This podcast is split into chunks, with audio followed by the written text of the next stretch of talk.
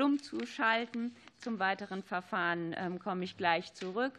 Üblicherweise ähm, erläutere ich noch mal kursorisch den ähm, Anhörungsgegenstand. Das werde ich heute nicht tun, weil wir aus ähm, aktuellen Gründen heute ein bisschen verschieben mussten und diese Anhörung auch zeitlich einkürzen mussten. Ich danke allen sehr für ihre Flexibilität zeitlich und ihr Verständnis darum, heute nur den Titel des Gesetzentwurfs, den wir anhören. Das ist der Entwurf eines Gesetzes zur verbesserten Nutzung von Gesundheitsdaten, kurz Gesundheitsdatennutzungsgesetz. Den finden Sie auf der Bundestagsdrucksache 2090 46 für alle, die da noch mal etwas nachschlagen ähm, wollen zum ähm, Ablauf der Anhörung und stehen jetzt 60 Minuten zur Verfügung. Diese 60 Minuten werden auf drei Frageblöcke verteilt, entsprechend der Stärke der ähm, Fraktionen. Das heißt, wenn sich alle ähm, Fragenden und Sachverständigen möglichst kurz fassen, dann können viele Aspekte beleuchtet werden und viele Fragen gestellt werden. Wenn Sie aufgerufen werden als Sachverständige, bitte ich Sie jedes Mal, Ihren Namen und Ihren Verband ähm, zu nennen, für den Sie heute eingeladen sind. Das ist notwendig für die Zuschauenden am Bildschirm und für die Protokollerstellung. Und einmalig bei dem ersten Aufruf bitte ich Sie, ähm, gemäß der Regelung in § 70 Absatz 6 Satz 3 der Geschäftsordnung des Deutschen Bundestages etwaige finanzielle Interessensverknüpfung in Bezug auf unseren Beratungsgegenstand offen zu legen. Sollte das nicht der Fall sein, reicht es, wenn Sie sagen, es bestehen keine Interessenskonflikte zum Anhörungsgegenstand.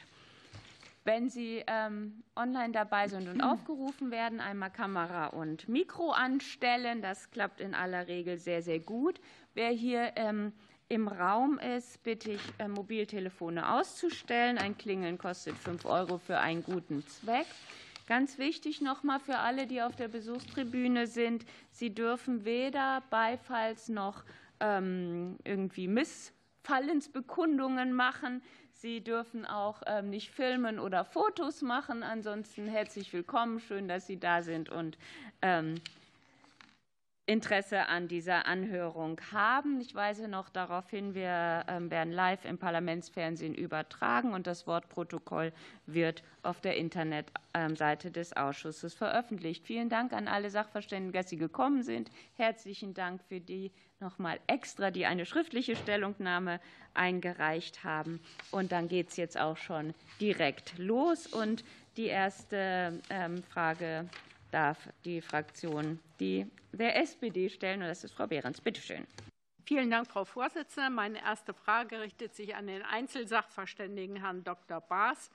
Äh, nicht zuletzt die Pandemie hat uns vor Augen geführt, wie wichtig die Möglichkeit der Zusammenführung relevanter Gesundheitsdaten äh, ist. Herr Dr. Baas, welche Bedeutung messen Sie der grundsätzlichen Stoßrichtung des hier vorliegenden Gesetzentwurfs der Bundesregierung zum GDNG bei?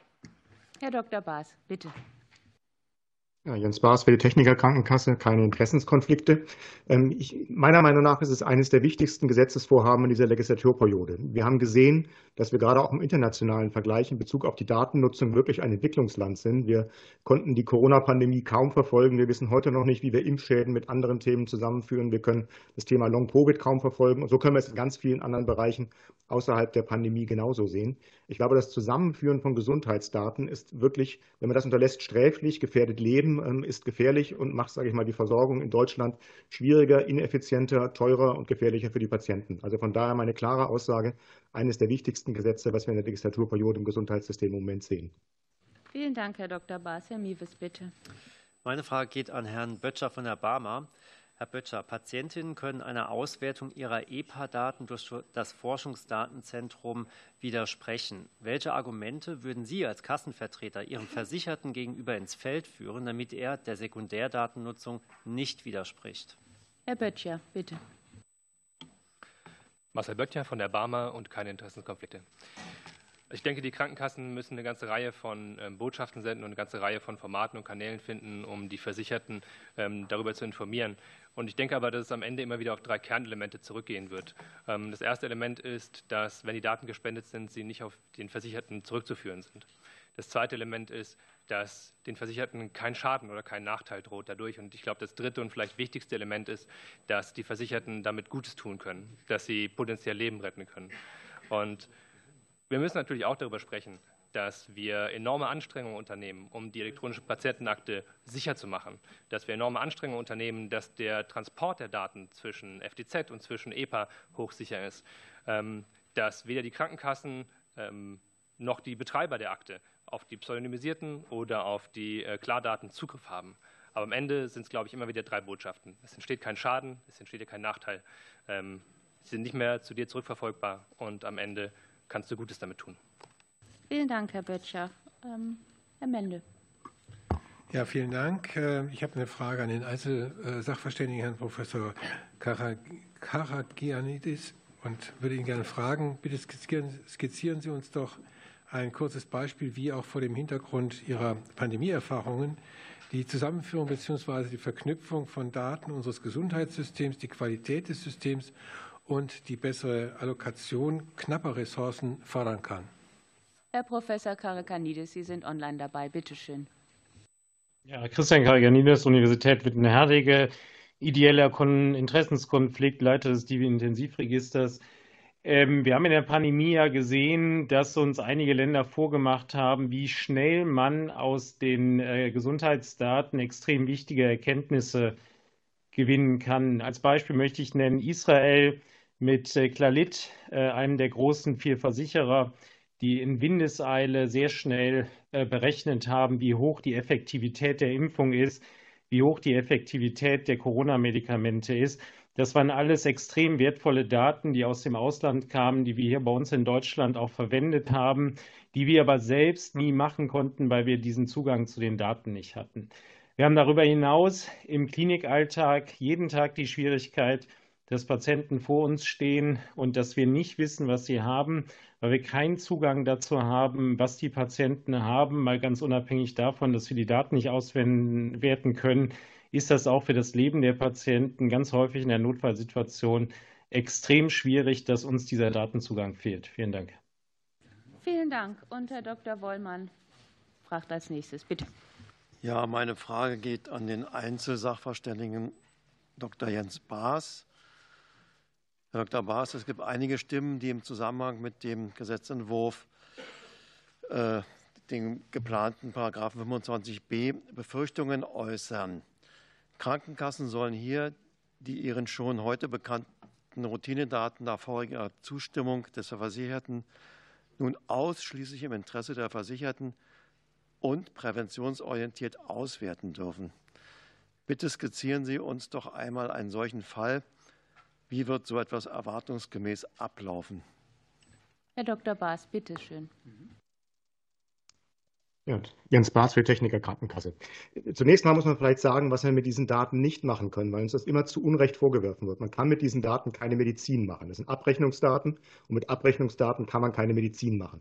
Man kann aber eine ganze Reihe an Auffälligkeiten erkennen, die interessant für die Patienten sein könnten und sie unterstützen in der Behandlung. Das ganz banale Beispiel, Medikamentenwechselwirkungen oder man kann sie auf anstehende Impfungen hinweisen. Das sind Themen, die man ganz einfach machen kann. Wenn ich mal einen komplizierteren Fall machen soll, wenn wir einen Patienten haben, bei dem wir sehen im Versicherten, er geht auf einmal öfter zum Arzt. Dann geht er zum Orthopäden. Dann sehen wir, dass er Schmerzmittel bekommt. Dann gehen wir, dass er zur Physiotherapie bekommt.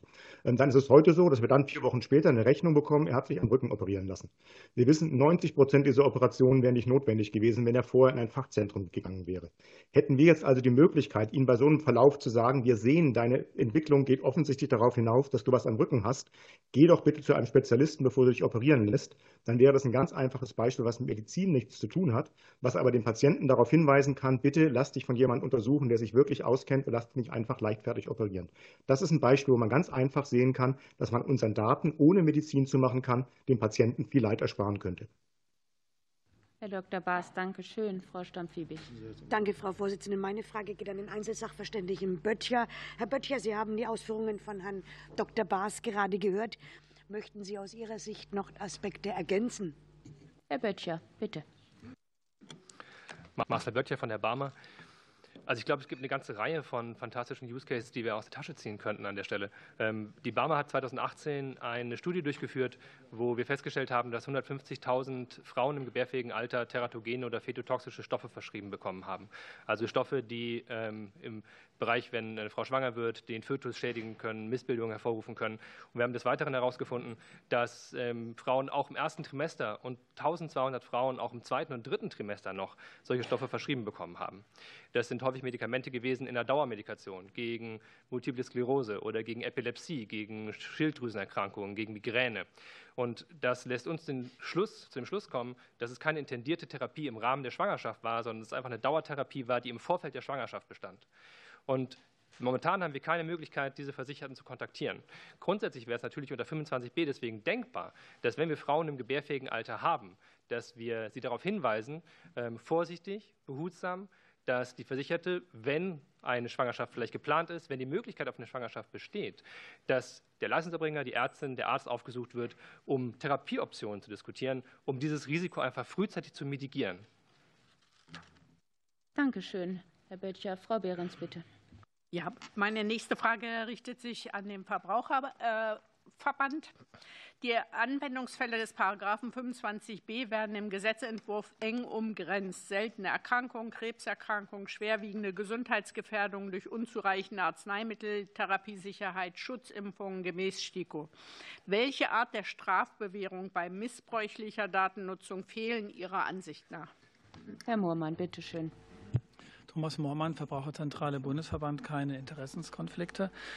Ähm, ja, Gesundheitsdaten gehören zu den sensibelsten Daten überhaupt. Ähm, wenn eine Krankenkasse die Daten für andere als die gesetzlich vorgegebenen einsetzt, das Recht auf Nichtwissen oder Widerspruch nicht beachtet, unzureichend oder nicht neutral über Folgen, Chancen und Risiken aufklärt, widersprechende Versicherte diskriminieren sollte oder die Daten zur Risikoselektion einsetzt, dann sind natürlich strenge Strafen vorzusehen, die abschreckend wirken müssen.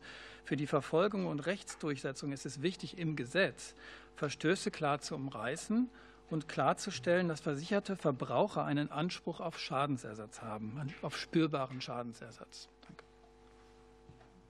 Dankeschön, Herr Moormann. Und damit geht das Fragerecht an die Unionsfraktion. Es beginnt Frau Stöcker, bitte. Vielen Dank, Frau Vorsitzende. Meine Frage geht an die Bundesvereinigung Deutscher Apothekenverbände, die Bundespsychotherapeutenkammer und an die Bundeszahnärztekammer. Im Gesundheitsdatennutzungsgesetz ist vorgesehen, dass die Krankenkassen mit Hilfe der Abrechnungsdaten der einzelnen Versicherten deren individuelle Risiken analysieren und die Versicherten daraufhin kontaktieren können. Wie bewerten Sie diese Regelung? Herr Jung, dann beginnen wir mit Ihnen. Bitte schön. Dankeschön. Michael Jung, Bundesvereinigung Deutscher Apothekerverbände, keine Interessenkonflikte. Wir bewerten diese Vorschrift äh, anders als die Kassen. Wir halten sie für nicht sinnvoll, ähm, aus dem Grund einerseits die Datenbestände, die ausgewertet werden, äh, entsprechen nicht der individuellen Patientendokumentation, wie wir sie künftig insbesondere in der EPA haben werden bei Ärzten und Apotheken. Ähm, es wird entstehen durch diese Auswertung abweichende, möglicherweise irreführende Ergebnisse, die dem Versicherten ähm, entgegengehalten werden. Und das führt dann eben zu Verunsicherung, Mehrarbeit bei Patienten und auch bei den Leistungserbringern. Also wir bevorzugen die individuelle Behandlung bei den Leistungserbringern, bei Ärzten, bei Apothekern und äh, versprechen uns davon auch bessere Ergebnisse. Nicht ohne Grund gibt es die pharmazeutischen Dienstleistungen, die Medikationsanalyse bei den Apotheken. Wir haben das interprofessionelle Medikationsmanagement mit Apothekern und Ärzten, die persönlich kooperieren. Und da haben wir nachweisbare Belege, dass das auch zum Erfolg führt. Danke. Dankeschön. Und Herr Dr. Melkop für die Bundespsychotherapeutenkammer, bitte. Nikolaus Melkop, Bundespsychotherapeutenkammer, keine Interessenskonflikte. Ja, wie ich vorhin schon in der anderen Anhörung ausgeführt habe, ähm, bei einer ähnlichen Frage. Wir lehnen diesen Regelungsvorschlag strikt ab. Wir sehen das als eine Kernaufgabe von Psychotherapeutinnen und Ärztinnen zu entscheiden, was für Risiken und vor allen Dingen was für eine Behandlung erforderlich ist. Es ist ja hier vorgesehen, dass automatische Auswertungen vorgenommen werden, die dann auch je nach Krankenkasse unterschiedlich ausfallen können, weil Krankenkassen verschiedene Daten jeweils vorliegen haben. Sie können Patientinnen erheblich verunsichern und dann zu vorschnellen Behandlungsänderungen führen. Und das ist etwas, wo wir denken, dass die Patientinnen gefährdet sind. Das sollte in jedem Fall mit Behandlerinnen und Behandlern gesprochen werden. Dieser Weg ist so nicht sinnvoll. Danke schön. Jetzt fehlt noch die Sicht der Zahnärztekammer. Frau Ärmler, bitte, Frau Dr. Ärmler. Ja, Dr. Rumi Ärmler, keine Interessenskonflikte. Auch ich bedanke mich für die Frage. Wir lehnen diese Regelung ab und ich kann mich da nur den Ausführungen der Bundespsychotherapeutenkammer anschließen. Wir sehen das so, dass in der EPA eigentlich die strukturierten Daten so aufbereitet sein sollten, dass wir als Zahnärzte oder als Ärzteschaft auch die Risikoanalyse für den Patienten durchführen können. Ich möchte hier auch noch mal ganz entscheidend auf das Arzt-Patienten-Geheimnis hinweisen. Auch das ist wichtig. Die Einbringung der Krankenkassen kann zu einer massiven Verunsicherung der Patienten führen. Gleichzeitig auch dahingehend, dass er sagt, warum hat mein Arzt es nicht erkannt? Warum muss die Krankenkasse sich da einbringen? Äh, die Ausführung dazu, dass es Studien gibt zu Medikamenten, auch das habe ich vernommen, aber da würde ich eher auf allgemeine Hinweise für die Patientenschaft hindeuten. Eine Patientenaufklärung generell, wofür die EPA wichtig ist, halte ich für sehr, sehr wichtig. Und dann möchte ich auch noch anweisen, der Patient kann seine Akte verschatten und kann sagen, das möchte er nicht hinweisen oder das möchte er nicht sehen. Die Daten gehen aber unbereinigt an die Krankenkasse. Da sind nicht ganz gleich lange Spieße in der Aufklärung. Vielen Dank. Danke, Frau Dr. Ärmler. Herr Rüdel, bitte. Ja, vielen Dank. Ich habe eine Frage an den BKK-Dachverband und an äh, den Verband der Ersatzkassen. Der Gesetzentwurf sieht für die Krankenkassen die Möglichkeit vor, datengestützte Auswertungen auf Basis vorliegender Routinedaten durchzuführen, um ihre Versicherten gezielt auf individuelle Gesundheitsrisiken hinzuweisen.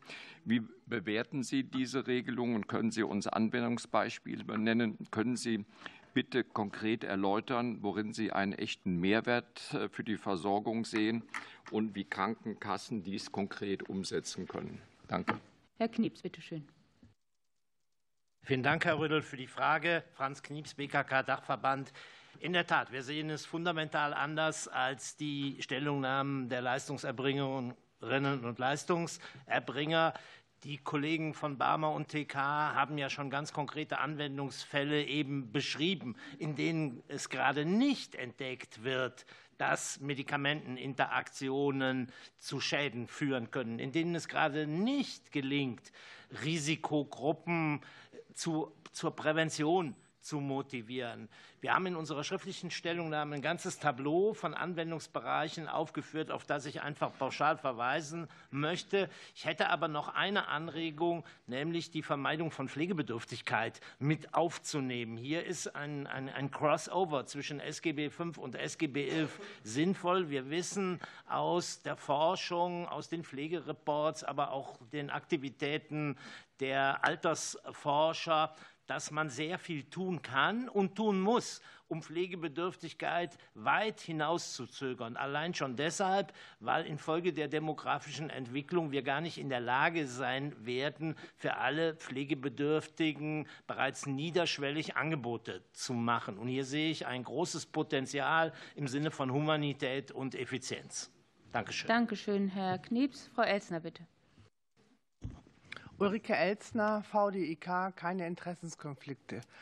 Ähm, ich kann mich äh, den Vorrednern insoweit anschließen, äh, dass ich auch das Thema Vermeidung von Pflegebedürftigkeit als ein sehr wichtiges erachte.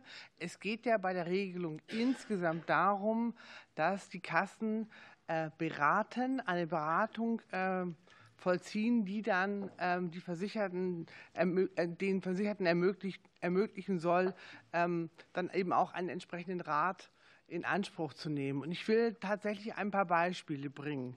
Ähm, Herr Dr. Baas hat vorhin äh, die Situation während der Pandemie angesprochen. Und auch jetzt ist es so, dass es eine Empfehlung der STIKO gibt, ähm, Menschen ähm, mit besonderen Risiken und Personen über 60 Jahre äh, impfen zu lassen. Wir stellen aber fest, da gibt es eine entsprechende Veröffentlichung des RKIs, dass erst äh, jetzt äh, mit Stand 1. September 1,8 Millionen Menschen diese vierte Impfung in Anspruch genommen haben. Das sind weniger als 10 Prozent der Menschen in dieser Altersgruppe. Und das ist, da wird ganz deutlich, wie wichtig es wäre, sozusagen auch hinweisen zu können, sich dort entsprechend beraten zu lassen. Es gibt aber auch den Fall beispielsweise äh, des ähm, Schwangerschaftsdiabetes. Da gibt es ja ein erhöhtes Risiko auch nach der Schwangerschaft. Hier stellen wir fest, dass sehr häufig nicht bekannt ist, dass es einer entsprechenden Nachsorge bedarf. Das ist auch ein weiterer Anwendungsfall. Oder eben ähm, der Rückruf bei Arzneimitteln, äh, dass die Charge sozusagen dann eben auch der Kasse bekannt ist und dann auch individuell äh, die betroffenen äh, Versicherten angesprochen werden können. Das sind alles so Beispielsfälle, die tatsächlich zu einem Nutzen führen können. Auch das Aufklären äh, über Impfungen insgesamt, Impfungen ähm, gegen Lungenentzündung, Impfungen gegen Gürtelrose Danke, sind ja sehr schwere Erkrankungen und da sehen wir ein großes Potenzial. Vielen, vielen herzlichen Dank. Das Fragerecht geht jetzt an Bündnis 90 Die Grünen. Dr. Dahmen, bitte. Vielen Dank, Frau Vorsitzende. Ich würde gerne den Einzelsachverständigen Professor Karganides fragen wollen. Bislang ist äh, in § 4 des Gesundheitsdatennutzungsgesetzes lediglich vorgesehen, dass die Krebsregister mit Daten des Forschungsdatenzentrums verknüpft werden sollen. Ist dies aus Ihrer Sicht ausreichend oder sollten auch weitere gesetzliche und untergesetzliche bzw. nicht gesetzlich geregelte Register wie beispielsweise das Deutsche Reanimationsregister, das Notaufnahmeregister, Traumaregister zeitnah verknüpft werden? Herr Professor Karaganidis, bitteschön. Ja, Christian Karaganidis, Universität Wittenherdecke. Ich würde dem Gesetzgeber empfehlen, unbedingt über das Krebsregister hinaus qualitativ hochwertige Register mit zu integrieren. Dazu gehört zum Beispiel das Traumaregister, dazu gehört auch das Reanimationsregister, dazu gehört natürlich auch das Divi-Intensivregister. Würde dem Gesetzgeber auch, aber auch empfehlen, dass wir eine entsprechende Qualitätssicherung einbauen, weil Register ähm, den Nachteil haben können, dass bestimmte Patienten nicht eingegeben werden. Die Register, die ich eben genannt habe, sind in der Regel qualitativ hochwertig und würden sicherlich dazu beitragen, dass wir noch bessere Erkenntnisse gewinnen in der Zukunft, weil sie den großen Vorteil haben, dass sie oft deutlich granulärere Daten haben als die Krankenkassendaten. Vielen Dank. Danke schön. Herr Dr. Dahm, bitte. Vielen Dank. Ich würde weiter gern äh, an die TMF fragen wollen. Äh, bislang können nach Paragraph 6 des Gesundheitsdatennutzungsgesetzes Gesundheitseinrichtungen lediglich die ähm, eigenen Daten auswerten. Zusammenschlüsse, Praxisnetze, Forschungsnetzwerke sind von dieser Form der ähm, Eigenforschung äh, und auch anderen ähm, Untersuchungen der Qualitätssicherung oder zur Steigerung der Patientensicherheit ausgenommen. Führen Sie aus, ob Sie das für sachgerecht halten oder eine andere Regelung für sinnvoll erachten? Herr Semmler, bitte, Sie haben das Wort. Sebastian Semmler, TMF, keine Interessenskonflikte. Ähm, es ist völlig richtig, dass ähm, äh, zunächst einmal die, die, die Stärkung der Eigenforschung ein wichtiges Ziel ist, die mit dem Paragraphen 6 äh, vorgesehen ist. Ähm, die, äh, die angesprochene Eingrenzung ist nicht praktikabel, da die Forschung nur mit den eigenen Daten in kleinen Institutionen, wenn Sie beispielsweise an die einzelne Arztpraxis denken, keinen richtigen Sinn macht. Also das, die Intention des Gesetzes kann eigentlich erst dann äh, richtig ähm, umgesetzt werden, wenn äh, die Eigenforschung auch im Verbund von Leistungserbringern möglich ist. Wir empfehlen daher dringend, eine entsprechende Änderung im Absatz zum Weitergabeverbot vorzusehen. Dabei ist klar, dass es hier nicht um eine beliebige Öffnung gehen kann. Es braucht einen geschützten Bereich, es braucht Kontrolle. Aber für die öffentlich geförderten Forschungs- und Forschungsinfrastrukturnetzwerke der gemeinwohlorientierten medizinischen Forschung sollte eine entsprechende Erlaubnis auch zur Netzwerk- und Verbundforschung vorgesehen werden. Vielen Dank für alle, die sich gefragt haben, wofür TMF steht. Das steht für Technologie- und Methodenplattform für die vernetzte medizinische Forschung. Herr Dr. Dahmen, Sie haben wieder das Wort. Vielen Dank, Frau Vorsitzende. Ich würde gern äh, weiter den äh, VZBV fragen wollen. Wir haben jetzt in der vorangegangenen Anhörung zum Digitalisierungsgesetz ähm, noch mal sehr gehört, dass bei der Verwendung von Daten äh, das Vertrauen der Versicherten oder der Patienten, Patienten ganz entscheidend ist. Und ähm, ich würde Sie noch mal aus Sicht des Verbraucherschutzes fragen wollen, wollen, halten Sie es für wichtig, um Vertrauen zu stiften, dass es auch die Möglichkeit gibt, Krankenkassen unabhängig ähm, in einem ähm, entsprechend äh, Open Source äh, Frontend für die EPA Einstellungen zum Datenschutz oder zur Nutzung der Daten oder auch der Einsicht der Daten vornehmen zu können? Herr Moormann, bitteschön. Thomas Moormann, VZBV. Ja, ich würde es in der Tat ein bisschen differenzierter sehen als in der Anhörung davor, denn ähm, eigentlich sollte die EPA kein, kein Instrument, kein Gegenstand des Kassenwettbewerbs sein. Ähm, aber ich verstehe die Anliegen auch und auch die Frage der Nutzerorientierung. Das kann individuell Vorteile haben, wenn man das doch unterschiedlich macht. Aber es hätte auch gute, gute Vorteile, wenn man eine neutrale Lösung als Alternative hätte. Wir sind ja auch in der Verbraucherberatung sehr intensiv tätig und äh, klären auf über die EPA und wir hätten dann auch eine neutrale Variante. Äh, das hätte einen Vorteil, auch andere, die aufklären darüber. Äh, und außerdem äh, Menschen, die anderen helfen, die EPA zu verstehen, hätten durchaus auch einen Vorteil, wenn sie nicht zwischen verschiedenen EPAs wechseln müssten. Also das würde ich dann schon, schon als interessante Anregung ansehen, ähm, insbesondere um digital nicht versierte Personen, Personen auch zu unterstützen. Es müsste dann aber noch überlegt werden, eine Webversion zu ergänzen. Vielen Dank. Ähm, das Fragerecht geht dann an die FDP. Herr Funke-Kaiser, bitte. Vielen Dank, Frau Vorsitzende. Durch das GDNG wird äh, ja auch die Pflicht zur Veröffentlichung von Forschungsergebnissen, die ohne die Einwilligung der betroffenen Personen mit äh, deren Gesundheitsdaten durchgeführt wurde, äh, eingeführt. Dieser Schritt ist grundsätzlich zu begrüßen. Meine Frage richtet sich an Herrn Prietzel vom VFA. Könnten Sie bitte ausführen, inwieweit es hier ergänzende Regelungen zur Sicherung des geistigen Eigentums inklusive ähm, der Betriebs- und Geschäftsgeheimnisse der Forschenden bedarf. Herr Prietzel, bitteschön. Ja, vielen Dank für die Frage. Sven Prietzel vom ähm, VFA. Ähm, ja, der Hinweis ist natürlich für uns ein ganz wichtiger auf den IP-Schutz, gerade auf den Schutz von äh, Geschäfts- und Betriebsgeheimnissen. Grundsätzlich ähm, ist es begrüßenswert, Daten zu teilen und zu veröffentlichen, auch Studiendaten. Das machen wir bereits auch. Es gibt eine Transparenzinitiative der FPIA, unseres Europäischen Dachverbandes und Pharma, unseres US-Schwesterverbandes. Allerdings, ähm, wenn man jetzt hier diese ähm, Verpflichtung einführt, ist es wirklich essentiell, eine klare gesetzliche Feststellung zu treffen, dass immer der IP-Schutz gewährleistet sein muss. Ich ähm, gehe davon aus, wir gehen davon aus, dass auch gar nicht die Intention des Gesetzgebers ist, hier irgendwas ähm, ähm, am IP-Schutz den zu unterhöhlen, das mit Sicherheit nicht. Ähm, aber es wäre eben sehr, sehr wichtig, hier eine, eine ganz klare Rechtssicherheit zu schaffen, auch mit Blick auf die Planungssicherheit von unseren äh, Mitgliedsunternehmen. Denn sobald hier Rechtsunsicherheit besteht, besteht die Gefahr, dass die ähm, Forschung und Entwicklung eben nicht hier in Deutschland ähm, stattfindet, sondern wie bis jetzt auch in weiten Teilen wenn es datengetriebene Forschung ist im Ausland. Und ähm, hier geht es dann ähm, auch um einen, einen Faktor für, die, ähm, für den Standort, für den, ähm, einen starken ähm, Pharmastandort in Deutschland. Danke. Danke, Herr Dr. Prietze. Herr Funke-Kaiser, bitte. Vielen Dank. Das GDNG hat ja unterschiedliche Ziele, das es äh, verfolgen will. Einmal die Verarbeitung von Gesundheitsdaten zu Forschungszwecken, dann die Verbesserung der Gesundheitsversorgung und der Pflege und ähm, dem Gemeinwohl ähm, dienenden äh, Zwecke. Ähm, dieses Gemeinwohl wird äh, unterschiedlich definiert. deswegen würde ich gerne eine Frage stellen an Frau äh, Pfeiffer vom GKV SV. Wie würden Sie denn Gemeinwohl orientieren? Was ist gemeinwohlorientiert? Frau Dr. Pfeiffer, bitte.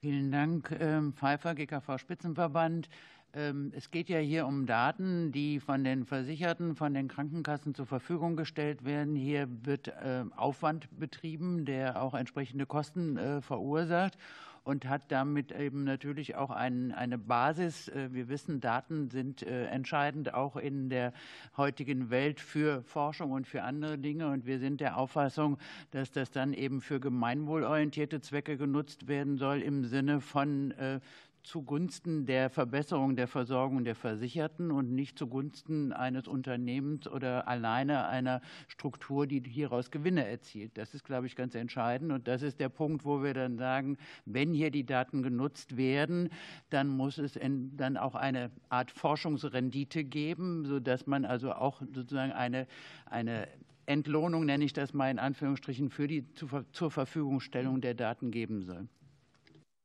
Dankeschön. Die 30 Sekunden rübernehmen. Ja, ich würde gerne noch auf den ähm, Akteurs-Opt-out äh, eingehen. Da meine Frage an Frau, an Frau Geier vom SVGDV. Ähm, wie stehen Sie denn zu diesem Akteurs-Opt-out? Ähm, würden Sie sagen, das macht Sinn oder sollte man eher generell sagen, ja oder nein, ganz oder gar nicht? Frau Dr. Geier, bitteschön.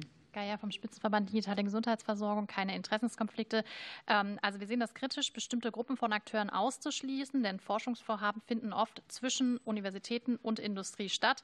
Also diese, dieser Ausschluss ähm, würde gar keinen Sinn machen. Es ist auch extrem benutzerunfreundlich in der EPA und eine Aufklärung ist gar nicht darstellbar. Also im Sinne der Nutzerfreundlichkeit ist deshalb ein genereller Widerspruch, äh, genereller Widerspruch ja oder nein der einzig gangbare Weg. Dankeschön. Und jetzt geht das Fragerecht an die AfD. Herr Dietz, bitteschön. Vielen Dank für die Fragemöglichkeit. Meine erste Frage geht an Dr. Klaus Reinhardt. Sie schlagen in Ihrer Stellungnahme vor, dass bei den kommerziell forschenden Unternehmen für den Zugang zu Gesundheitsdaten ein Entgelt erhoben werden soll. Dieses Entgelt soll neben den Gebühren erhoben werden, die nach 1 Absatz 3 GND, GDNG zu zahlen sind. Können Sie den Hintergrund Ihrer Forderung erläutern? Herr Dr. Reinhardt, bitte. Ja, Klaus Reinhardt, Bundesärztekammer, keine Interessenskonflikte. Wir finden es angemessen, dass forschende Arzneimittelunternehmen, die ja auch einen Gewinn streben, damit verbinden, sozusagen auf Daten von Versicherten, wenn sie denn auf die zugreifen, in dem jetzt hier erwähnten Gesetzeskontext auch dafür zahlen sollen und insofern die Versichertengemeinschaft an dieser Stelle in einem gewissen Umfang dafür entschädigen. Das ist völlig in Ordnung. Herr Dietz. Äh, noch eine Frage an Dr. Reinhardt. Äh, in Ihrer Stellungnahme weisen Sie darauf hin, dass Differenzierungsbedarf hinsichtlich der Frage besteht, ob alle Gesundheitsdaten oder nur ausgewählte Daten ohne Einwilligung verwendet werden sollen und auch hinsichtlich der Frage, ob nur Daten, die zukünftig entstehen werden oder aber Daten, die bereits aus der Vergangenheit vorliegen, zu Forschungszwecken verwendet werden dürfen. Sollte hier nicht auch in der Opt-out-Möglichkeit darin differenziert werden können, dass bestimmte Dokumente weiterhin freigegeben bleiben oder andere aber nicht. Immerhin ist die EPA noch nicht fein genug granuliert, dass eigentlich nur der vollständige Datencontainer, also ambulant, stationär, freigegeben werden kann. Herr Dr. Reinhardt, bitteschön. Ja, Klaus Reinhardt, Bundesärztekammer. Also wir finden schon, dass Versicherte sehr detailliert darüber Auskunft geben können oder einstellen können sollen, welche Daten sie sozusagen für, eine, für einen Forschungszweck freigeben oder auch nicht freigeben wollen. Und insofern sehen wir diese Granularität als richtig an. Äh, grundsätzlich sind wir aber auch der Auffassung, dass äh, Versicherte dem Opt-out äh, widersprechen können müssen, und zwar nicht nur über ein sozusagen smartes Endgerät, sondern sozusagen auch auf anderen Wegen, weil wir schon davon ausgehen, dass die aktuelle Lösung unter Umständen diejenigen, die nicht technikaffin sind, im Hinblick auf, ihre, auf die Möglichkeit zu widersprechen, benachteiligen könnte. Herr Dietz, bitte. Noch eine Folgefrage. Äh, die kassenärztlichen Vereinigungen werden verpflichtet, die Daten zu Abrechnungszwecken schon vorab ohne Bereinigung an die Krankenkassen weiterzuleiten, damit diese für Forschungszwecke zur Verfügung stehen. Ihr Haus, Herr Reinhardt, äh, lehnt die Übermittlung unbereinigter Abrechnungsdaten an das Forschungsdatenzentrum ab. Womit begründen Sie Ihre Ablehnung und welche Befürchtungen äh, verbinden Sie mit einer unbereinigten Datenübermittlung? Herr Dr. Reinhardt. Klaus Reinhardt, Bundesärztekammer. Wir sind der Auffassung, dass die unbereinigten Daten ja, also dass Abrechnungsdaten ohnehin nur einen sehr begrenzten Wert haben können im Zusammenhang mit Forschungszwecken. Die haben vielleicht im Wesentlichen was zum Versorgungsforschungszwecken zu tun, aber mit medizinisch-inhaltlichen Fragestellungen eher wenig aus unserer Sicht. Das ist das Erste. Das Zweite ist, dass wir sagen würden, dass unbereinigte Daten ja unter Umständen auch fehlerhaft sind. Insofern sozusagen unter dem Aspekt richtige Anwendung von Abrechnungen erstmal durch die Kassenärztliche Vereinigung verarbeitet werden sollten. Und aus diesen beiden Gründen halten wir den so vorgesehenen Paragraphen für falsch. Vielen Dank. Dankeschön. Damit geht das Fragerecht an die Fraktion Die Linke. Frau Vogler, bitte. Vielen Dank, Frau Vorsitzende. Meine Fragen gehen an die Einzelsachverständige Bianca Kastel. Frau Kastel, ähm, der Erfolg der EPA und die Bereitschaft zur Datenfreigabe der Daten hängt eng mit dem Vertrauen in die Datensicherheit zusammen. Wie schätzen Sie hier die Sicherheit ein? Frau Kastel, bitte.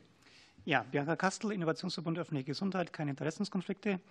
Ähm, wenn ich das Konstrukt der, der Weitergabe der Forschungsdaten aus der EPA ans Forschungsdatenzentrum so angucke, ist es für mich so ein bisschen Worst-Case-Szenario, weil wir einen sehr, sehr großen zentralen Angriffspunkt schaffen, in dem sehr, sehr viele Daten gesammelt werden, äh, was natürlich uns drei Probleme auferlegt. Wir haben in der IT-Sicherheit so circa drei Dinge, auf die wir achten müssen. Auf Vertraulichkeit, wenn die Daten möglicherweise irgendwie geleakt, ähm, ist das System verfügbar und es besteht die Möglichkeit, dass die Daten irgendwie, verfälscht werden können. Ähm, für den unwahrscheinlichen bis wahrscheinlichen Fall, dass das Forschungsdatenzentrum ähm, quasi angegriffen wird und diese Daten dann tatsächlich abgezogen wird, ist das Schadensrisiko sehr hoch.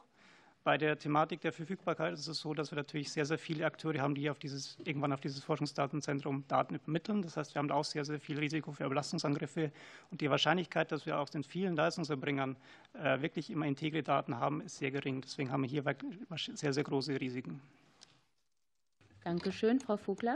Vielen Dank. Meine nächste Frage ebenfalls an Frau Kastel. Wie sicher fühlen Sie sich als IT-Sicherheitsexpertin mit der automatisierten Datenweitergabe aus den Patientenakten im Vergleich zu der bisherigen patientenindividuellen Verschlüsselung, die die Gematik vorgesehen hat? Frau Kastel, bitte. Ja, Bianca Kastel, Innovationsbund öffentliche Gesundheit. Ähm, ich bin natürlich als Technikerin eine, eine Frau, die sich darüber freut, wenn sie noch ein technisches Mittel in der Hand hat, mit dem sie kontrollieren kann, was da passiert. Mit der Veränderung der Ende-zu-Ende-Verschlüsselung gehen wir diese Mittel natürlich verloren. Die einzigen Mittel, die ich noch habe, um dem entgegenzuwirken, ist tatsächlich wirklich ein Opt-out. Das heißt, ich muss, obwohl ich vielleicht irgendwie möchte, irgendwelche Daten äh, zu teilen, im Zweifelsfall für die Sicherheit sagen, ich ne, benutze den Opt-out. Danke schön. Bitte, Frau Vogler. Vielen, vielen Dank. Wie schätzen Sie die Risiken beim Einsatz von KI bei der Verarbeitung von EPA-Daten ein und wie sollte das reguliert werden? Auch an Frau Kastel nehme ich an, dem Blick zufolge. Dann Frau Kastel, bitte. Bianca Kastel, Innovationsbund öffentliche Gesundheit. Ähm, spannend im Gesetzentwurf ist tatsächlich, dass sehr, sehr viel geregelt wird, was möglich ist, aber nicht, inwieweit man äh, den Einsatz von automatisierten Entscheidungsfindungssystemen, um nicht das Wort KI zu verwenden, in gewisser Weise Qualität sichern kann. Es steht quasi eigentlich nur im Kontext der Krankenkassen im Gesetz. Und es wäre eigentlich schon sinnvoll, dafür eine Art von Register zu haben, diese Verfahren offen zu legen, äh, Fehlerraten zu erfassen und auch Bias auszuwerten, um das systematisch auch zu erfassen und dieses System natürlich auch die Risiken zu prüfen und auch transparent darzulegen. Vielen Dank. Damit geht das Fragerecht jetzt zurück an die SPD. Herr Miewes, bitte. Vielen Dank. Meine Frage geht an Herrn Stachwitz von DGIM. Ähm, Herr Stachwitz, Sie fordern weitergehende und umfassende Transparenzregeln für Projekte beim Forschungsdatenzentrum, gerade auch unter datenschutzrechtlicher Perspektive. Welche ergänzenden Maßnahmen bedarf es, um hierfür zu sorgen? Herr Dr. Stachwitz, bitte schön. Philipp Stachwitz, Deutsche Gesellschaft für Innere Medizin, keine Interessenskonflikte. Ähm, ja, also wir sehen äh, die Notwendigkeit, dass möglicherweise auch der Gesetzgeber noch, äh, noch genauer regelt, inwiefern ähm, Zugriff äh, auf Daten aus dem Forschungsdatenzentrum möglich ist. Grundsätzlich begrüßt die DGIM die Zusammenführung der Daten in einem Forschungsdatenzentrum, also die Möglichkeit eben zu erkennen, wo diese Daten sind. Aber es wäre aus unserer Sicht möglicherweise schon im Gesetz notwendig, eben genauer zu regeln, äh, welche Kriterien hier angelegt werden, wer Zugriff hat und dieses nicht alles erst im Nachhinein zu regeln, also sozusagen auf untergesetzlicher e-, Ebene. Dankeschön. Und es fragt jetzt Herr Kollege Dr. Wollmann. Ist das richtig? Ja, bitte. So, die Frage geht an die Einzelsachverständige Frau Professor Thun.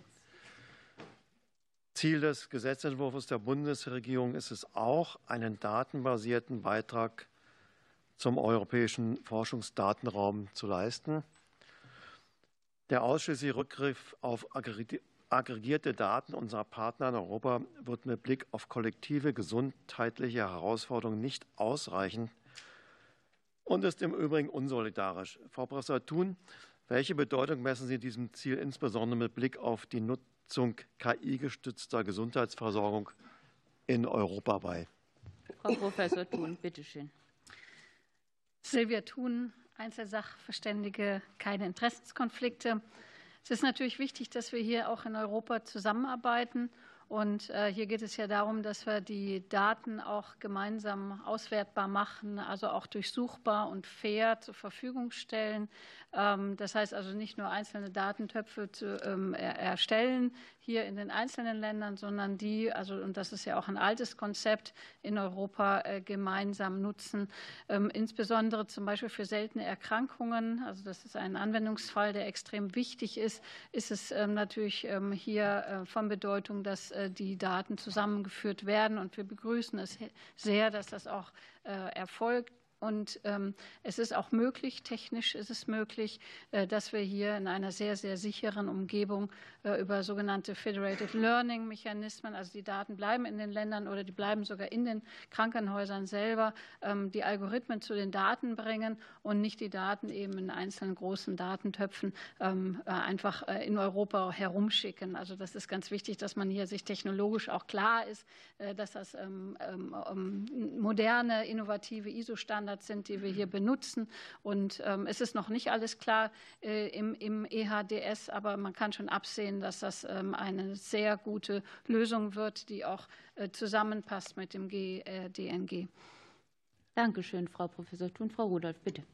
Das ist richtig, Frau Vorsitzende. Vielen Dank. Ich würde gerne den Einzelsachverständigen Böttcher fragen. Ähm, Im Paragraphen 4 des Gesetzesentwurfs der Bundesregierung zum Gesundheitsdatennutzungsgesetz wird derzeit geregelt, dass zukünftig die Daten regionaler Krebsregister mit den Daten aus dem Forschungsdatenzentrum verknüpft werden. Mit welchem konkreten Mehrwert für PatientInnen kann hier gerechnet werden? Vielleicht können Sie das an einem Beispiel mal sehr plastisch machen. Herr Böttcher, bitteschön. Marcel Böttcher von der Barmer. Ähm, also ich freue mich sehr über die Frage, weil der Paragraph ja fast eine Randnotiz ist bei der ganzen Diskussion äh, um das GDNG. Ähm, aber ich würde den Blick gerne ganz kurz auf die Kinderonkologie richten. Wir haben hier ja ähm, den großen Vorteil, dass viele Erkrankungen gut therapierbar sind. Und das bedeutet, dass viele von den Kindern auch lange Zeit überleben. Die Kehrseite davon ist, auch wenn es eine kleine ist, dass viele Therapien Spätfolgen haben. Das geht teilweise zum Beispiel im Bereich äh, der Gehörlosigkeit bis hin zur Taubheit tatsächlich. Und dadurch, dass die Versicherten dann von der ersten Krebserkrankung als Kind bis hin zu den Spätfolgen im Krankenkassensystem sind, haben wir eben zu beiden Daten. Ähm, wir würden natürlich gerne herausfinden, ähm, wir vermuten, ne, es liegt an der Therapie, ähm, aber woran genau? In welcher Kombination? Welche Versicherten bekommen unter welchen Bedingungen und welche Spätfolgen? Und wir tun uns hier momentan in Pilotprojekten zusammen, zum Beispiel mit dem Kinderkrebsregister. Da liegen dann neben unseren ICD-Kodierungen die tatsächlichen medizinischen Daten, also zum Beispiel Daten zu Röntgenbildern oder Laborwerten oder zu zu Blut- und Hautwerten. Und ähm, wenn wir die beiden verbinden wollen, dann brauchen wir eine Vertrauensstelle in der Mitte, sodass keine der beiden Fraktionen ähm, Einblick auf den gesamten Datensatz hat. Und diese Vertrauensstelle ist enorm viel Arbeit. Ähm, das dauert sehr lange, bis diese beiden Datensätze verknüpft sind miteinander, aber am Ende kommen gute Erkenntnisse raus. Und der Weg jetzt ins FTZ erspart hoffentlich in der Zukunft diesen sehr komplexen Prozess und die Notwendigkeit, extra Pilotprojekte aufzusetzen, nur für diesen Zweck.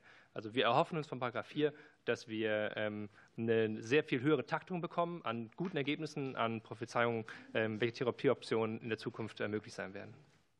Danke sehr. Frau Behrens, bitte. Ja, vielen Dank. Meine Frage richtet sich an Frau Professor Büchs vom äh, Deutschen Ethikrat. Es ist erklärtes Ziel des Gesetzentwurfs, nicht mehr länger danach zu fragen, wer ausschließlichen Zugang zu aggregierten Daten beim Forschungsdatenzentrum erhalten soll, sondern welchem gemeinwohlorientierten Ziel das Interesse an den Daten dient.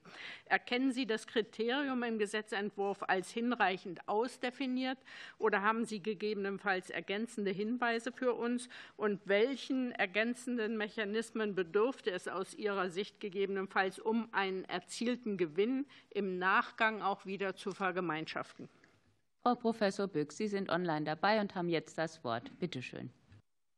Vielen Dank. Alena Büchs, Deutscher Ethikrat. Keine Interessenkonflikte. Den zweiten Teil der Frage kann ich nicht beantworten. Zum ersten Teil äh, darf ich Ihnen mitgeben, das wissen Sie, dass es keine feste Definition äh, in der Literatur zum Gemeinwohlbegriff gibt, weder in der juristischen noch in der ethischen. Deswegen würden wir einen Gutachten empfehlen, äh, das sich mit dieser Frage noch mal konkreter beschäftigt. Der Deutsche Ethikrat hat 2016 ähm, als, übergreifendes ethischen, als übergreifenden ethischen Gemeinwohlmaßstab im Gesundheitswesen das Patientenwohl unterstrichen.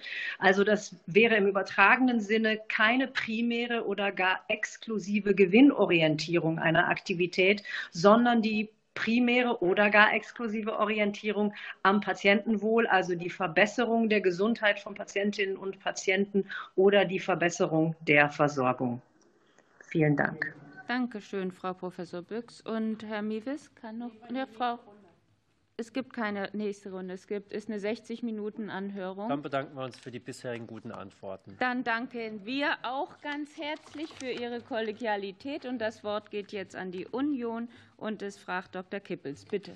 Ja, vielen herzlichen Dank, Frau Vorsitzende. Ich würde äh, gerne eine Frage an den Bundesverband der Arzneimittelhersteller BAH richten. Im Gesundheitsdatennutzungsgesetz gibt es den Ansatz, die Daten auch für die Preisverhandlungen bei Arzneimitteln zu nutzen. Wie bewerten Sie dies? Sind darüber hinaus weitere Schritte erforderlich? Herr Südow, bitte schön. Bundesverband der Arzneimittelhersteller Karl Südow, vielen Dank für die Frage. Ich habe keine Interessenkonflikte. Ähm, Sie haben es richtig dargestellt, ähm, die zulässigen Zwecke zur Nutzung der Daten wurden erweitert, äh, insbesondere ähm, für die Verhandlung der Erstattungsbeträge nach 130b. Das begrüßt der äh, Bundesverband der Arzneimittelhersteller außerordentlich. Es ist jedoch äh, entscheidend, dass ausgehend von den Regelungen 303e Absatz 2 weitere Regelungen getroffen werden in den Paragraphen 130b, 217f und ähm, auch für eine Datengrundlage für die Verhandlung von Vergütungsbeträgen für DIGAS, ähm, der 134 mit aufgeführt wird. Nur so kann ein komplettes Paket für die Datenbereitstellung äh, für die Verhandlungen äh, geschürt werden und dieses Datenungleichgewicht, was ja der Gesundheitsdatennutzungsgesetz angeht, also das Datenungleichgewicht in Preisverhandlungen zwischen GKV, SV und Arzneimittelherstellern oder DIGA-Herstellern, kann somit auf eine qualitativ hochwertige Ebene gestellt werden. Vielen Dank. Dankeschön. Und Herr Rüddel hat als nächstes das Wort. Äh, vielen Dank. Ich habe eine Frage an äh, die PKV. Die PKV möchte nach ihrer Stellungnahme die gleiche Befugnis wie die GKV zur datengestützten Erkennung individueller Gesundheitsrisiken erhalten. Was sind die Gründe dafür? Jetzt habe ich es falsch gemacht. Frau Dr. Schlieker, jetzt bitte. Ja, Anke Schlieker vom Verband der privaten Krankenversicherung, keine Interessenkonflikte. Und danke für die Frage. Ja, die GKV hat es ja schon sehr gut ausgeführt. Und das ist auch unsere Position. Also ich sehe es nicht als Widerspruch. Ähm, die Behandlung bleibt immer beim Arzt und bei den Leistungserbringern. Aber es ist so, dass Versicherte heute eigentlich zu Recht erwarten, dass die Krankenversicherung sie in Gesundheits- und in Präventionsfragen unterstützt und berät. Und da gibt es eben ganz, ganz viele Gesundheitsservices schon. Ähm, ganz viele ähm, wurden hier auch, auch angesprochen. Ganz viele Beispiele wurden gegeben zur Früherkennung, Prävention und so weiter. Das sind Sachen, die sind kostenlos. Sie sind extrem im Patientenwohl, im, im Interesse der, der Versicherten und auch des Gesamtsystems, dass er effizient arbeiten soll. Also insofern können wir froh sein, dass es da gute Angebote gibt. Es ist ja Patientenedukation, ganz viel im Bereich Früherkennung, Diabetes und so weiter zur Verhinderung von Spätfolgen. Und ähm, da ist es so, dass die PKV-Unternehmen wie auch die GKV bei dem Anliegen, die Versicherten hierzu individuell anzusprechen, äh, damit diese von diesen äh, Angeboten profitieren können, an datenschutzrechtliche Grenzen stoßen. Dazu ist heute übrigens ein guter Artikel im Handelsblatt erschienen zur DBK, möchte ich noch mal darauf verweisen. Das geht zulasten der Versicherten. Also hier wird der Datenschutz vorgeschoben und darum möchten wir gerne, dass wir im Gesetz die Klarstellung haben, um diese datenschutzrechtlichen Bedenken auszuräumen. Danke schön. Und Herr Mondstadt, bitte. Danke sehr, Frau Vorsitzende. Ich möchte meine Frage an den BKK-Dachverband, an die Kassenärztliche Bundesvereinigung und die Bundeszahnärztekammer richten.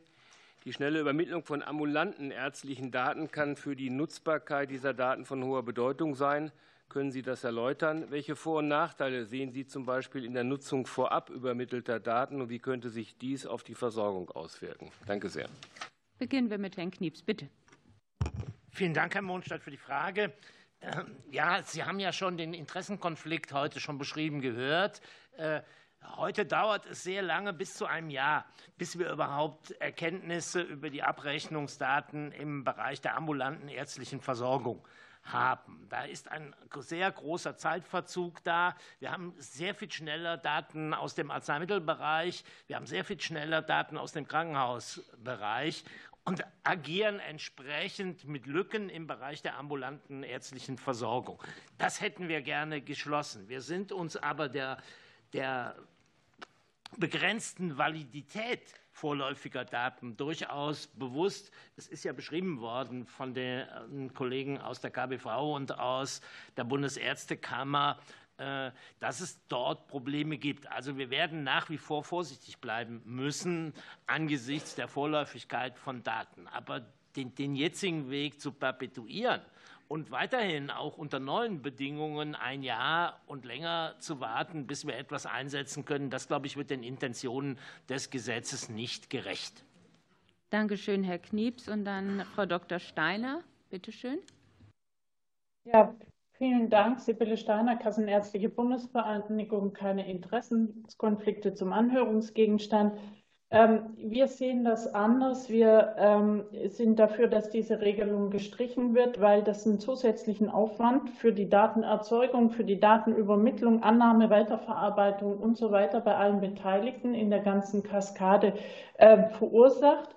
Wir sehen nicht, dass das Forschungsdatenzentrum dann von diesen Daten äh, profitieren kann, weil man dann nämlich, äh, Herr Knips hatte es gerade gesagt, keine valide Datenbasis, weil man dann nämlich letztendlich mit den geprüften Daten weiterarbeiten muss. Insofern sehen wir da auch keinen Zeitgewinn drin und es widerspricht auch der guten Praxis, guten Praxis von Sekundärdatenanalysen. Insofern äh, sehen wir das anders und lehnen auch den Vorschlag ab. Dankeschön. Danke auch. Und Frau Dr. Ärmler auch zur selben Frage. Bitte. Romy Ärmler, Bundeszahnärztekammer, keine Interessenskonflikte. Ich kann mich auch Frau Dr. Steiner anschließen. Es ist als Bundeszahnärztekammer haben wir mit Abrechnungsdaten erstmal primär nichts zu tun. Deswegen verweise ich auch noch mal auf die schriftliche Stellungnahme, gemeinsame Stellungnahme mit der KZBV. Aber wir sehen das natürlich sehr, sehr kritisch, eine unbereinigte Datenübermittlung.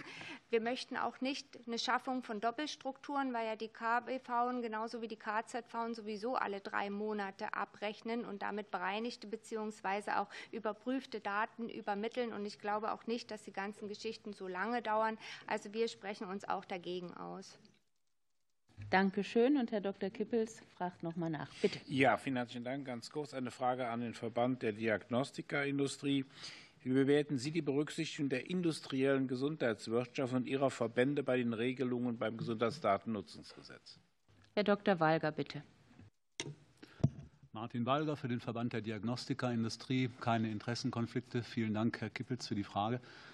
Ähm, das GDNG hat ja ähm, die Frage des ähm, Datenzugangs ganz explizit umgestellt, nicht auf den Fragenden abgestellt, sondern auf den Verwendungszweck.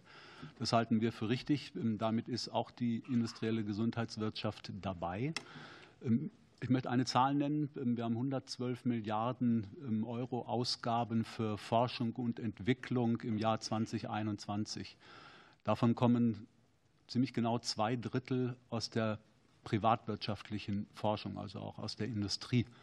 Und deswegen ähm, glauben wir, dass damit tatsächlich ein Mehrwert verbunden ist, wenn wir als ähm, industrielle Gesundheitswirtschaft dabei sind. Ein Detailpunkt, ähm, um das Forschungsdatenzentrum herum sollen verschiedene Beiräte ähm, etabliert werden. Wir sind da bisher nicht ähm, berücksichtigt. Industrie hat Expertise, möchte die auch gerne teilen in diesen Beiräten. Und insofern haben wir auch in unserer schriftlichen Stellungnahme zum Ausdruck gebracht, dass wir uns wünschen, in diese Beiräte auch einbezogen zu werden. Vielen Dank. Vielen Dank. Und damit geht das Fragerecht an die Grünen. Dr. Dahm, bitte. Vielen Dank, Frau Vorsitzende. Ich würde gerne ähm, für den Deutschen Ethikrat Frau Professor Büchs fragen wollen. Im Gesetz ist vorgesehen, dass Versicherte per Opt-out-Verfahren ihre Daten zur Forschungszwecken an das FDZ weitergeben können. Ähm, neben dem Opt-out äh, im Digitalisierungsgesetz für die Versorgung ist das Verfahren des Opt-out für die Forschung aus Ihrer Sicht ethisch vertretbar oder sogar geboten? Frau Professor Büchs, Sie haben das Wort. Vielen Dank, Alena Büchs, Deutscher Ethikrat. Keine Interessenkonflikte. Ich kann Ihnen keine Stellungnahme des Ethikrats übermitteln. Der Ethikrat hat verzichtet, eine solche zu erarbeiten angesichts der laufenden ähm, gesetzlichen Verfahren.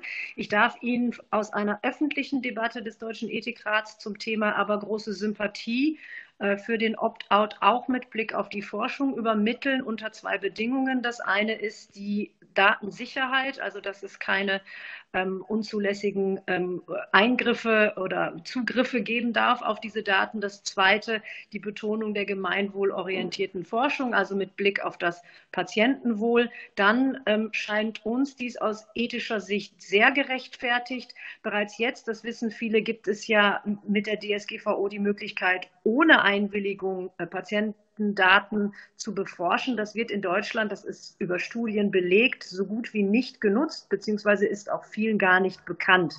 Entsprechend geht sehr viel Patientennutzen und Patientenwohl verloren. Der Deutsche Ethikrat hat diskutiert, auch darüber, dass es ein Recht auf Partizipation am wissenschaftlichen Fortschritt gibt für Patientinnen und Patienten. Ich darf mich einmal selbst zitieren, habe das öffentlich oft gesagt, um viele Unikliniker ist ein Friedhof nicht gemachter, sinnvoller Forschungsprojekte. Das müssen Sie mir einmal erlauben. Wir haben auch diskutiert, dass die informationelle Selbstbestimmung ein enorm wichtiges Grundrecht gewahrt werden kann, weil ein Opt-out möglich ist, wenn dieser Opt-out wohlinformiert erfolgen kann und wie gesagt Datensicherheit und Gemeinwohlorientierung gewährleistet sind. Und deswegen gibt es sehr viel Sympathie für ein solches Opt-out-Verfahren. Vielen Dank. Danke, Frau Professor Büchs. Dr. Dahm, bitte. Vielen Dank, Frau Vorsitzende. Ich würde weiter den Einzelsachverständigen Professor Karganidis fragen wollen. Halten Sie es ähm, im Sinne der gerade angeklungenen informellen Selbstbestimmung für sachgerecht oder sinnvoll, dass in dem Gesetz noch geregelt würde, dass Patientinnen und Patienten in ihrer elektronischen Patientenakte oder einem neutralen ähm, Frontend ähm, äh, die Möglichkeit haben zu sehen, welche Daten von ihnen für Forschung verwendet wurde und für welche Forschungsvorhaben oder Einrichtungen es verwendet wurde? Herr Professor Karakanidis, Sie haben das Wort, bitte.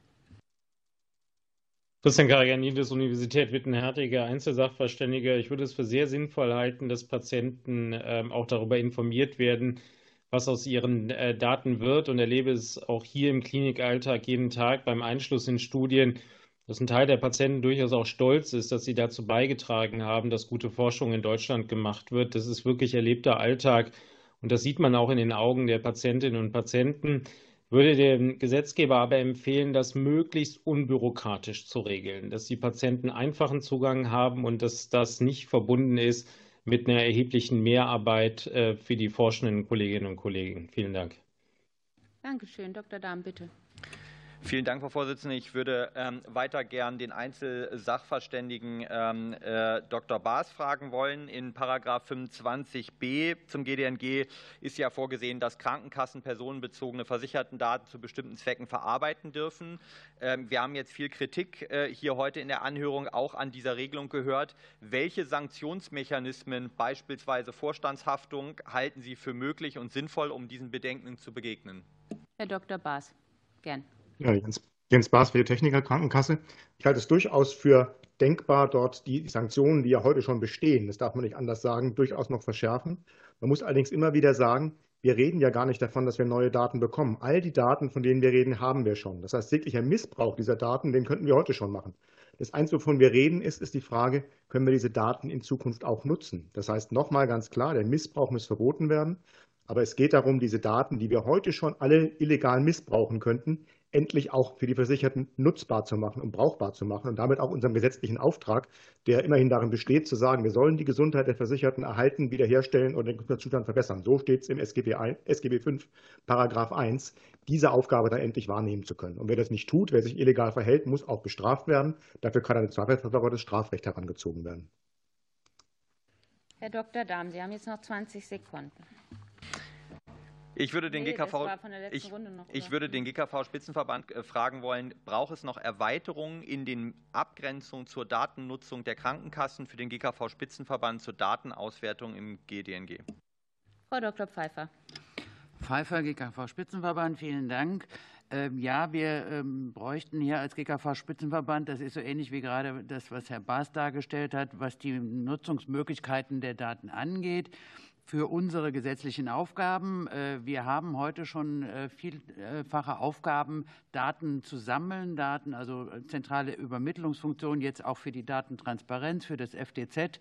Wir sammeln alle diese Daten, geben die weiter und dürfen die aber nur eingegrenzt verwenden, um Analysen zu machen für beispielsweise auch ähm, Versorgungsentwicklungen, Vorschläge dazu zu machen, beispielsweise auch Anfragen, die wir von Ihnen bekommen, äh, die wir nicht beantworten können, weil wir die Daten nicht nutzen dürfen. Äh, Dankeschön. Hier müssen wir uns dann beim FDZ hinten wieder anstellen, um Antrag zu stellen für die Daten, die wir vorher dem FDZ geliefert haben. Gut, vielen Dank, Frau Dr. Pfeiffer. Herr Ullmann für die FDP. Professor Ullmann, natürlich, bitte. Ja, Frau Dr. Kappert-Gontard, äh, danke für die Worterteilung. Meine erste Frage geht an Frau Dr. Steiner von der KBV. Äh, durch die Möglichkeiten der Datenauswertung soll Krankenkassen die Option gegeben werden, ihren Versicherten Hinweise auf Behandlungsempfehlungen oder Präventivmaßnahmen zu geben. Welche Effekte erwarten Sie mit Blick auf entsprechende Maßnahmen und welche Rahmenbedingungen sollte erfüllt werden, um einen positiven Effekt auf das Patientenwohl zu erzielen, ohne dass das Arzt-Patienten-Verhältnis darunter leidet? Frau Dr. Steiner, bitteschön. Ja, vielen Dank äh, für diese Frage. Ähm, Sibylle Steiner, Kassenärztliche Bundesvereinigung.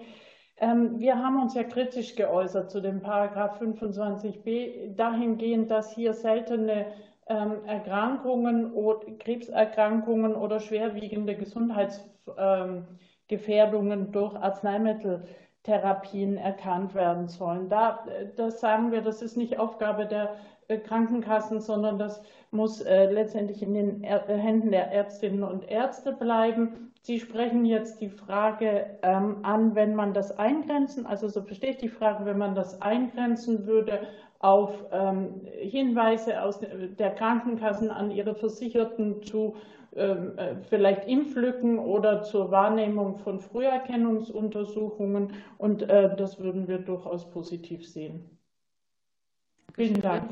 Ja, Herr vielen, Professor Ullmann, bitte. Die nächste Frage geht an Herrn Dr. Reiner von der Beek. Die angestrebte Ambulantisierung im Gesundheitswesen ist unstrittig. Welche Bausteine neben der notwendigen Digitalisierung fehlen noch? Herr Dr. Reiner, bitte. Ja, Klaus Reinhardt, Bundesärztekammer. Ein bisschen äh, sozusagen um die Ecke gedacht in diesem Thema, aber ich will gerne dazu Stellung nehmen, ähm, dass wir im internationalen Vergleich ein noch nicht unwesentliches Potenzial haben, Leistungen auch in großem Umfang ambulant zu bringen, ist, glaube ich, außer, steht außer Frage. Und insofern sollte man es befördern, indem man die Strukturen ertüchtigt, das zu tun. Dazu zählt aus unserer Sicht auf jeden Fall mal eine Entbudgetierung im Haus und auch fachärztlichen Bereich. Und sicherlich auch, Ceterum Censio, ich lasse an dieser Stelle mal einmal fallen, eine, die Einführung einer neuen Gebührenordnung im privatärztlichen Bereich, weil ich glaube, dass viele Leistungen, die ambulant erbracht werden können, in dieser GOE überhaupt noch nicht drinstehen. Insofern glaube ich, kann man an der Stelle strukturell etwas tun und auch finanziell etwas tun. Das war wirklich ums Eck, aber alles gut. Ähm, Herr Funke-Kaiser, bitte. Vielen Dank, Frau Vorsitzende. Ähm, aktuell ist ja auch in aller Munde die rasanten Entwicklungen von KI-gestützten Anwendungen. Auch im Gesundheitswesen hat das natürlich einen, einen entsprechenden Impact. Ähm, wenn man sich auch den Einsatz von entsprechenden KI-Sprachmodellen anschaut, im Bereich der Anamnese, Rahmen der telemedizinischen Ersteinschätzung. Ähm, und ähm, jedem ist ja auch bewusst, dass man dafür eine entsprechende Datengrundlage braucht. Deswegen meine Frage an Professor äh, Dr. Thun. Äh, könnten Sie bitte beurteilen, aus Ihrer Sicht und auch aus Sicht des Interop Councils, welche notwendigen Schritte eine Datenstrategie im Bereich der Gesundheitsdaten umfassen sollte und welche Schritte werden durch das Gesundheitsdatennutzengesetz ähm, umgesetzt zum einen und welche Forderungen haben Sie über den aktuellen ähm, Entwurfstext hinausgehend? So, das war eine sehr lange Frage. Jetzt sind noch 30 Sekunden übrig. Frau Professor Thun, ich kann bitte. Ja kurz antworten. Silvia Thun, äh, Einzelsachverständige. Äh, genau, also Daten müssen evidenzbasiert sein im Gesundheitswesen und das ist auch die Forderung von uns. Sie müssen erklärbar sein, auch die Algorithmen und wir müssen hin zur datenbasierten Medizin. Die Datenmedizin Datenbasierte Medizin ist aber nicht eine nicht evidenzbasierte Medizin. Deswegen die Forderung auch einerseits auf den äh, Krankenkassendaten, aber auch auf dem FDZ und hinterher natürlich auf den Daten, die wir zusammenführen, dass wir hier immer wieder die Evidenz nachweisen. Und jeder Algorithmus, den wir benutzen im Gesundheitswesen, der muss einfach überprüfbar sein, der muss aber auch bei den Behandlern sein und nicht nur bei denjenigen, die irgendwo woanders äh, lokalisiert sind. Wir müssen die validieren können, wir müssen wissen, wissen, warum die äh, ähm, ähm, ausgesucht werden und testen. Und ähm, wir haben natürlich auch hier eine Informationsasymmetrie und da ist auch das Interop Council einerseits wichtig, dass wir sagen, die sind interoperabel in einer Frau hochqualitativen, Thun, müssen zum Schluss kommen. Äh, hochquali äh, in einer hohen Qualität, aber auch diese Informationsasymmetrie zwischen Krankenkassen und Ärzten, die ähm, dürfen wir nicht zulassen. Weil, weil, wenn wir mal fünf Jahre weiterdenken, was eben so Algorithmen so alles können, äh, dann darf es eben nicht dazu kommen. Und wir müssen zusammenarbeiten. Gut, danke schön. Und jetzt geht das Fragerecht an die AfD. Herr Dietz. Meine Frage geht an die Kassenärztliche Bundesvereinigung, Frau Dr. Sibylle Steiner. Sie weisen in Ihrer Stellungnahme auf, besondere, auf die besondere Bedeutung des Vertrauensverhältnisses in der Arzt-Patienten-Beziehung für das Gelingen der Heilbehandlung hin. Gerade im Hinblick auf das Zusammenwirken des Gesundheitsdatennutzungsgesetzes mit dem Digitalgesetz sollte alles vermieden werden, was dieses Vertrauensverhältnis beeinträchtigen könnte. Inwieweit sehen Sie das Vertrauensverhältnis zwischen Arzt und Patient durch das GDNG und das DIGIC gefährdet? Und was könnten wir aus Ihrer Sicht tun, um diesen Bedenken Rechnung zu tragen? Frau Dr. Steiner, Sie haben das Wort. Sibylle Steiner für die Kassenärztliche Bundesvereinigung. Ähm, wir sehen das Risiko durch die Opt-out-Regelung ähm, gerade jetzt im Hinblick auf das ähm, Gesundheitsdatennutzungsgesetz dahingehend, äh, dass die, dass die Versicherten einen großen Informationsbedarf darüber haben, was mit ihren Daten eigentlich geschieht, wenn, wenn sie ans Forschungsdatenzentrum übermittelt werden. Ähm, vorher wurde das auch mal angesprochen, dass es hier einen großen Informationsbedarf und Aufklärungsbedarf gibt. Diesen äh, Informations- und Aufklärungsbedarf erkennen wir an. Das sehen wir aber als Aufgabe der Krankenkassen auch hier äh, ihre Versicherten entsprechend zu informieren, weil das kann aus unserer Sicht nicht zu Lasten der Ärztinnen und Ärzte und Psychotherapeutinnen und Psychotherapeuten und deren Versorgungszeit gehen. Das ist einfach das, worüber äh, wir uns äh, große Sorgen machen, dass letztendlich diese ganzen Fragen, welche, Daten werden übermittelt ähm, ähm, und welche Daten äh, sind sozusagen im besonderen äh, geschützten Verhältnis zwischen Arzt und, und, und Patient. Und äh, da sehen wir auch nicht ausreichend Klarheit in den gesetzlichen Vorgaben diesbezüglich. Dankeschön. Herr Dietz, möchten Sie noch mal nachfragen? Ähm, ich stelle noch eine Frage an die Deutsche Gesellschaft für Innere Medizin, Herrn Dr. Philipp Stachwitz. Die Kranken- und Pflegekassen sollen künftig verpflichtet sein, auf eine möglicherweise vorliegende Gesundheitsgefährdung hinzuweisen sowie weitergehende Handlungsempfehlungen unmittelbar an die Versicherten abzugeben, wenn dies die datengestützte Risikoanalyse hergibt. Der Patient bekommt also Post von seiner Krankenkasse. Ihre Leberwerte sind so schlecht, bitte lassen Sie diese oder die andere Untersuchung machen. Sie lehnen diese Regelung in Ihrer Stellungnahme klar ab. Bitte erläutern Sie hier noch einmal die Gründe für die Ablehnung. Herr Dr. Stachwitz, dafür haben Sie jetzt wenige Sekunden Zeit. Sie haben das Wort. Philipp Stachwitz, Deutsche Gesellschaft für Innere Medizin. Grundsätzlich finden wir datengestützte Auswertungen sinnvoll. Also es ist nicht so, dass die DGIM diese Auswertung grundsätzlich ablehnt. Auch ist es positiv, dass die Daten ja aggregiert vorliegen und insofern ausgewertet werden können. Gleichwohl halten wir es ganz klar für eine ärztliche Aufgabe, ähm, sich vor allen Dingen an den Patienten zu wenden, wenn mögliche Risiken erkannt werden. Das muss erstens durch Ärztinnen und Ärzte bewertet werden. Patientinnen und Patienten haben einen Anspruch darauf, dass Ärztinnen und Ärzte diese Daten angucken und darüber mit ihnen sprechen. Insofern würden wir es eher, wenn dann, für denkbar halten, dass wenn solche Signale, sagen wir mal, vorliegen, dann die Ärztinnen und Ärzte, die ja die Daten auch eingestellt haben ursprünglich, hier informiert werden von einer Krankenkasse zum Beispiel und dann diese auf den Patienten zugehen können und den informieren können. Vielen äh, Dank. unabhängig davon gibt es auch noch methodische große Schwierigkeiten bei solchen vorbei die Zeit. Ich danke Ihnen ganz, ganz herzlich. Ähm, das war die letzte ähm, Antwort in dieser sehr wichtigen Anhörung. Vielen herzlichen Dank an Sie alle für Ihre sehr kenntnisreichen und konzentrierten Antworten. Danke allen an die, ähm, für die Fragen und nochmals herzlichen Dank für Ihre Flexibilität, weil wir jetzt ja ähm, etwas später waren als ursprünglich geplant. Kommen Sie gut nach Hause. Auf Wiedersehen. Wiedersehen.